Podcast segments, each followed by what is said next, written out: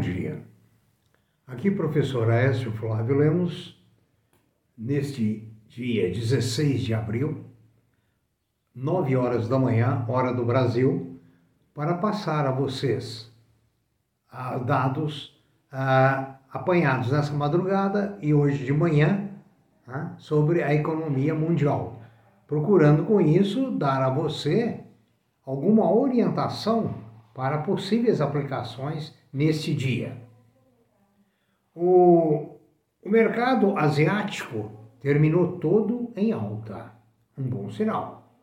O mercado europeu está operando em alta. A previsão para os Estados Unidos é também de alta. Para o Brasil pode ser de alta, embora o clima político não seja estimulante, e há outros motivos, mas a Vale do Rio Doce está subvalorizada a Petrobras subvalorizada, Banco do Brasil extremamente subvalorizado, dado a intervenção do dedo governamental, o que não é bem recebido no mercado onde se louva a livre iniciativa. O petróleo opera no momento em leve alta 67 dólares em Nova York, o tipo Brent. O dólar opera 561 com leve baixa a, a baixa geralmente é provocada por uma entrada excessiva de dólares no país, por investimento ou qualquer outro motivo, porque nós não temos razão para valorização do real. Razão técnica, não. O ouro, no momento, está operando a 1,778 dólares por onça Troy. Vocês devem lembrar que quando estava em 1.700 dólares, chegou a 1.680, se não me engano, eu sugeri que comprassem ouro ou comprassem título vinculado a ouro ou fundos de ouro. Naqueles dias estava na casa de 1.700. Já subiram 78 dólares por onça Troy. A máxima do ouro foi 2.050 e o ouro vem sofrendo muito ultimamente em função do desvio do dinheiro para Bitcoin, é, que realmente chama muita atenção pelos lucros fantásticos e espetaculares, né? baseado não sei no que. Ah, os metais duros estão todos operando em alta. As commodities também estão operando em alta. Então o mercado está todo para alta, ah, dado aos motivos que eu esclareci e que suponho que sejam válidos. Aqui no Brasil, notícia muito boa é que o Supremo Tribunal Federal tornou Lula elegível. Nesse ponto, eu acho que o Murdoch e o Al Capone devem estar virando no túmulo contra Deus, porque Deus não os fez brasileiros. Pagaram caro pelos seus crimes. Aqui, entendam como quiser.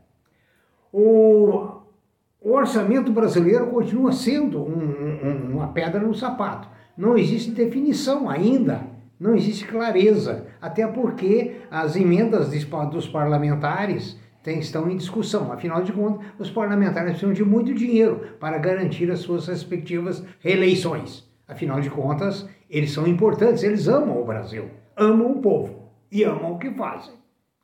A Hering recusou a oferta da Arezo de takeover.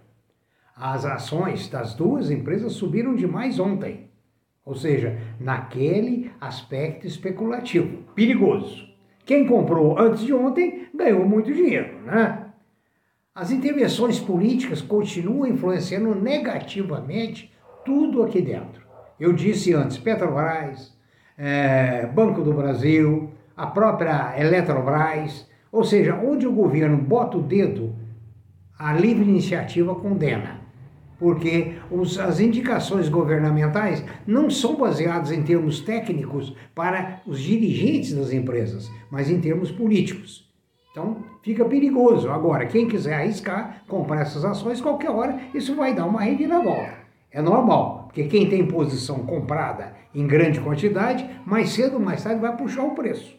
Né? E deve estar no momento também comprando para diminuir seu preço médio. Quando eles derem uma puxada, através da troca de boletos, né? ou então daquela operação que eu expliquei para vocês anteriormente, o Zé com Zé, a coisa vai longe. A vacinação continua lenta e incerta.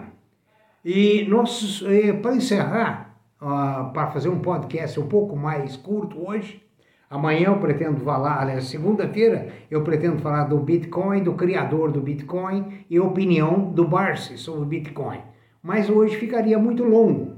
Então eu quero encerrar esse podcast agradecendo aos europeus que fizeram mais de 150 visualizações dos nossos podcasts. Eu não sei porquê, porque não temos estúdio, nossa produção é humilde, né? E nós só damos uma informação geral, agora baseada na experiência política. Por exemplo, para encerrar, quando eu era um dos administradores do Banco do Brasil em Tóquio, na década de 80, nós éramos proibidos de operar com certos países africanos, certos países sul-americanos. Né? Só poderíamos fazer operações se houvesse um backup, uma garantia de um banco de primeira linha internacional. Teve um presidente do Brasil que emprestou bilhões e bilhões de dólares para esses países. Ou seja, nós somos um país e não vamos receber de volta. Não vamos receber. Mas afinal de contas, nós somos um país religioso. Temos que fazer caridade. Precisamos ajudar o pessoal lá fora. Deixa os nossos morrerem de fome aqui. Ok? Um bom dia, bom final de semana e até segunda-feira, se Deus assim o permitir.